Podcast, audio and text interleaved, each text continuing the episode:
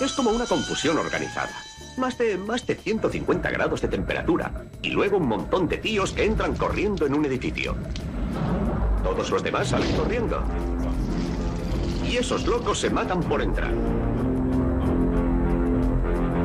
Vosotros sois uno de los mejores equipos que he visto en mi vida.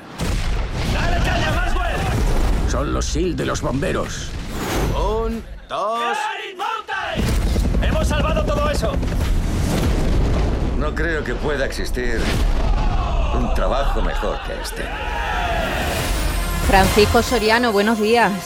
Muy buenos días a todos. Francisco Soriano es director técnico del Consorcio Provincial de Bomberos de Málaga.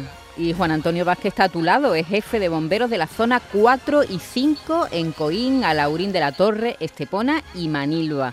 Buenos días, Juan Antonio. Hola, muy buenos días. No sé si las películas de bomberos reflejan vuestra realidad. Pues sí, así es. Eh, lo que el espectador ve a través de las películas que se han rodado diferentes con respecto a nuestra profesión, pues tiene mucho que ver con, con lo que nos dedicamos nosotros día a día. Eh, una de las cuestiones que se plantean en el, el tráiler ¿no? de, de, esta película es precisamente lo que yo tengo en mente eh, todo este verano viendo cómo cuando todo el mundo huye, pues hay un grupo de personas profesionales que se acercan a apagar los incendios. Y yo no sé si eso es algo que nace, que es vocacional. En tu caso, Francisco, ¿cómo fue?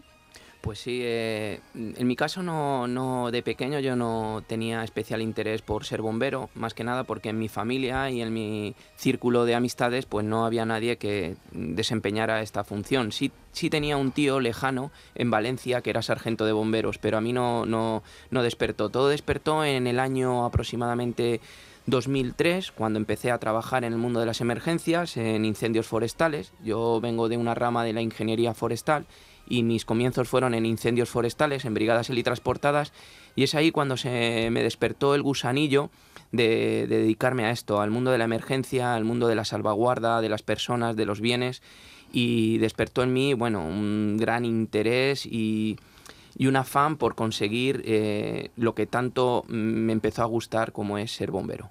¿Y tú, Juan Antonio? Uy, yo, yo empiezo a querer la profesión desde muy pequeñito.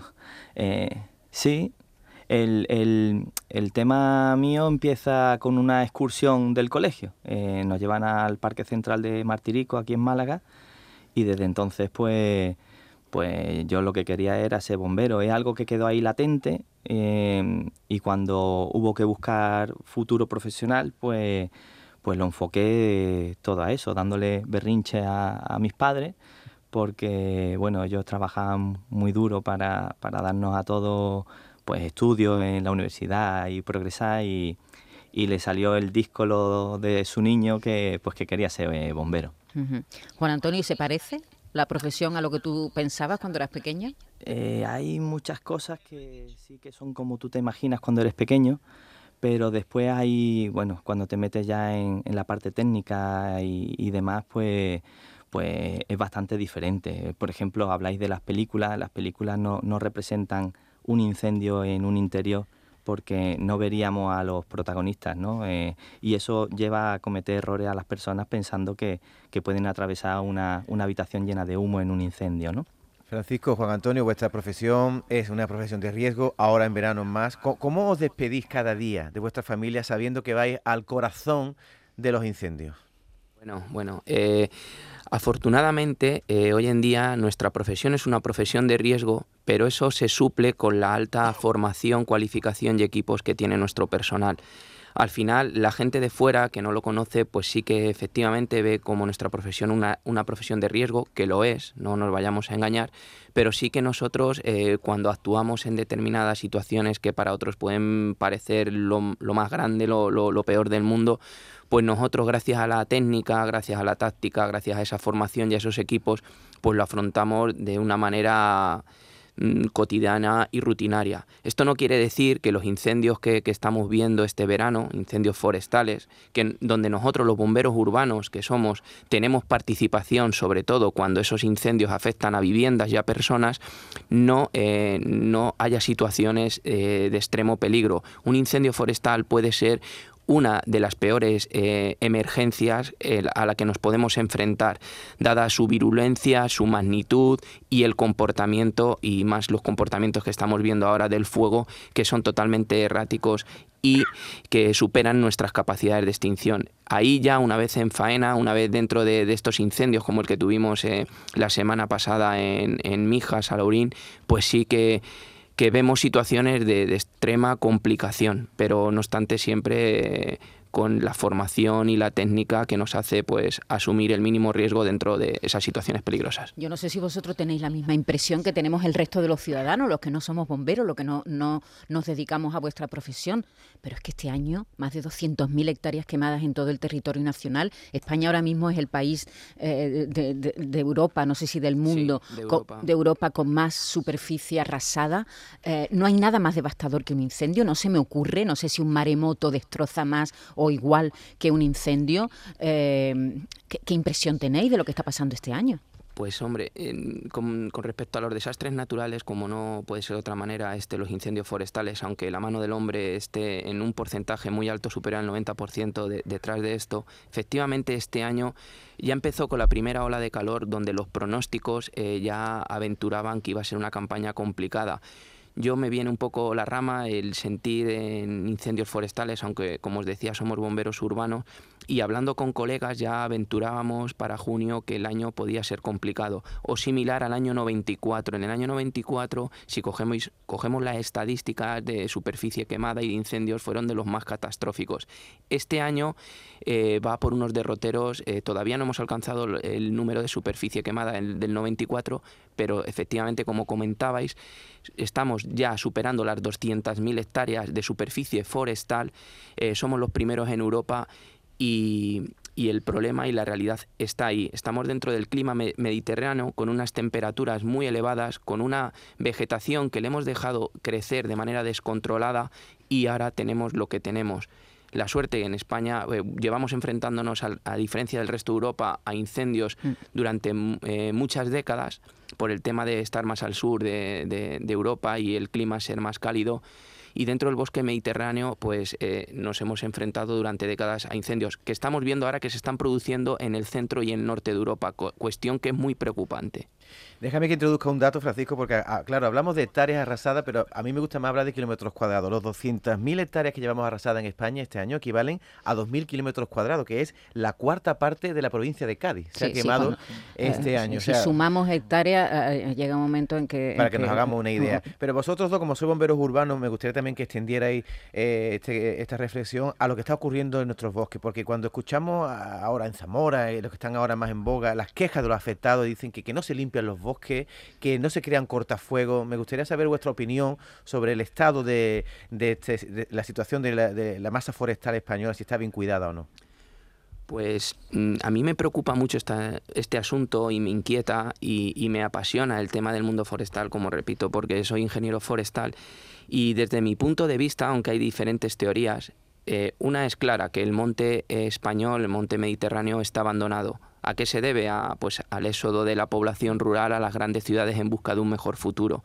¿Eso qué significa? Que los bosques han dejado de, de tener ganado, que es una selvicultura preventiva y, desbrozadora de, maleza importante, a la saca de madera a la, y a la utilización de otros eh, recursos eh, ecológicos del monte que ahora se han dejado desaprovechar y los montes han crecido sin control ni tratamiento ninguno. Eso que hace que los bosques eh, eh, pues estén con una continuidad eh, vertical y horizontal, eh, con árboles enfermos que son propensos a que, a que, a que se produzcan incendios. Después de una, de una gran lluvia torrencial, una nevada, quedan árboles en el suelo que aumentan la, la masa combustible y entonces todo esto se une a una, a una vegetación que ha crecido descontrolada, a un abandono del medio rural y a un aumento de las temperaturas con épocas secas cada vez más, más grandes que provocan este tipo de incendios. Ahí está, ahí está la tormenta perfecta. Juan Antonio, ¿cuál ¿tú recuerdas algún momento especialmente duro en tu trabajo,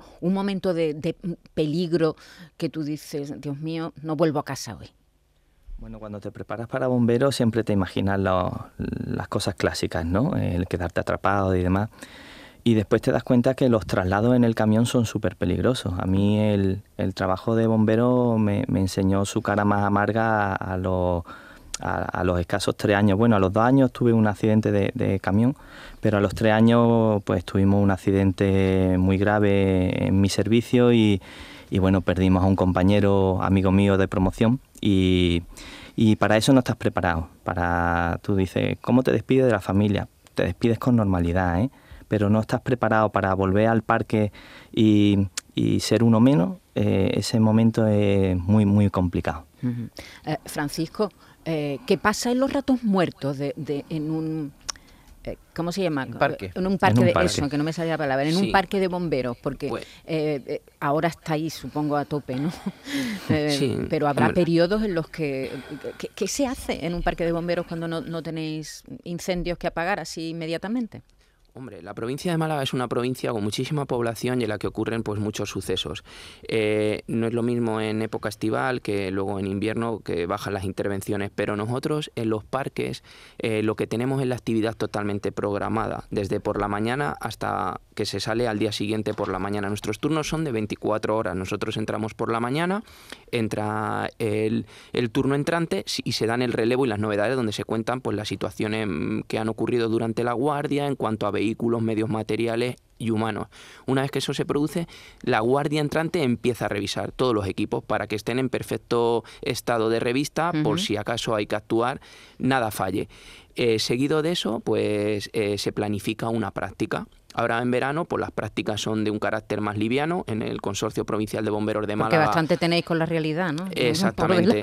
Pero, pero al final eh, somos los que entrenamos. Eh, nosotros damos mucho valor y queremos seguir dándole valor eh, y es una apuesta en este consorcio por parte de, todos los responsables, es el tema de la formación. La formación es importantísima. Cuando salimos debemos de, hacerlo perfecto. El ciudadano no se merece un fallo y un fallo por parte de de los bomberos y en esos periodos pues lo que hacemos es eh, eh, esto practicar, formarnos y luego ya pues por la tarde estudio y entrenamiento, siempre y cuando no tengamos que salir, claro está. Por cierto, este año sacáis oferta de empleo público, lo digo para la gente joven que tenga vocación de ser bombero o bombera, ¿no? Eh, va a haber 100 nuevos bomberos que se incorporen a vuestro servicio. En total hemos calculado sí que se van a incorporar en los más de 250 bomberos que tenemos ahora en el consorcio de bomberos de Málaga repartido en sus 14 parques, 14, eh, perdón, 100 personas de eh, nuevas, de nueva incorporación provenientes de distintos tipos de procesos. Sacamos un proceso libre con 63 plazas, luego sacamos 16 plazas a concurso posición y otras 222 a estabilización mediante concurso. Y en esas plazas de estabilización y concurso donde la gente tiene que tener ya experiencia, pues calculamos que sobre 30 mm, personas van a entrar, aparte de las 63 libres para gente de la calle a los cuales animo a todos los malagueños andaluces que, se pues, informen, que, se informen, que miren el boletín oficial de, la provincia, nuestro tablón de anuncios, y ahí están publicadas las bases para intentar seleccionar a los mejores y, y que la gente pues coja esa ilusión de, poder conseguir esta profesión que es la más bonita del mundo. Y es que da la impresión, Francisco y Juan Antonio, que van a hacer falta bomberos en los próximos años. habéis hablado del cambio climático, estamos viendo incendios horrorosos no solo en España, en California, en otros puntos del mundo. ¿Creéis que estamos en un punto de no retorno, que esto está calentándose tanto que vamos a empezar a ver incendios cada vez más, más horrorosos? Yo pienso que con respecto ahora a lo, tan mediático que hay de los incendios forestales y que tanto estamos sacando aquí a colación, eh, normal por la preocupación que, tienen los oyentes ahora, los que nos están escuchando de esta situación, que efectivamente, pero habrá que cambiar, habrá que cambiar el modus operandi de la gestión del monte y, en mi opinión habrá que transformar, no podemos tener el paisaje, no podemos tener estos montes que luego el problema que ponen en peligro a tanta gente. El cometido de los servicios de emergencia es la salvaguarda de las personas, de sus bienes y luego el medio ambiente, en ese orden. Entonces tendremos que cambiar las técnicas y habrá que haber un y tendrá que haber una revolución eh, a nivel institucional, administrativo y por los distintos responsables para, para tratar e, este asunto con realidad. E, esto es mi opinión. A ver si no se nos olvida. El otro día estuvo aquí un pastor, bueno, un ganadero, que además tiene ganado y se dedica al pastoreo, que decía, esto se va a olvidar en cuanto caigan cuatro gotas y ya este debate que hay, que es un debate que, que está en todos los lados, a ver qué se hace con el monte para que no haya estos incendios tan grandes, en cuanto caigan cuatro gotas se va a olvidar. Esperemos que no, ¿no? Habrá que recordarle a, a los políticos, dentro de un momento sabremos, por cierto, la composición del nuevo gobierno andaluz, que, esto es una tarea pendiente, que no podemos, que no podemos, que, tenemos que prevenir, sobre todo para que no haya estos incendios tan grandes. Bueno, queríamos este momento que hemos compartido con Francisco Soriano y con Juan Antonio Vázquez, dos bomberos, queríamos, bueno, mandaros el agradecimiento de la sociedad, porque os metéis en sitios donde nadie quiere estar. Hacéis un trabajo encomiable, de verdad, valiente, muy útil para la sociedad y os queremos mandar un abrazo muy grande y daros las gracias por haber estado ahí con nosotros. Muchas gracias a vosotros. Pues muchas gracias a vosotros y encantador de poder contar lo que es nuestro trabajo. Un beso muy grande. Gracias. Abrazos. Hasta luego. Un beso. Hasta luego. La mañana de Andalucía con Maite Chacón.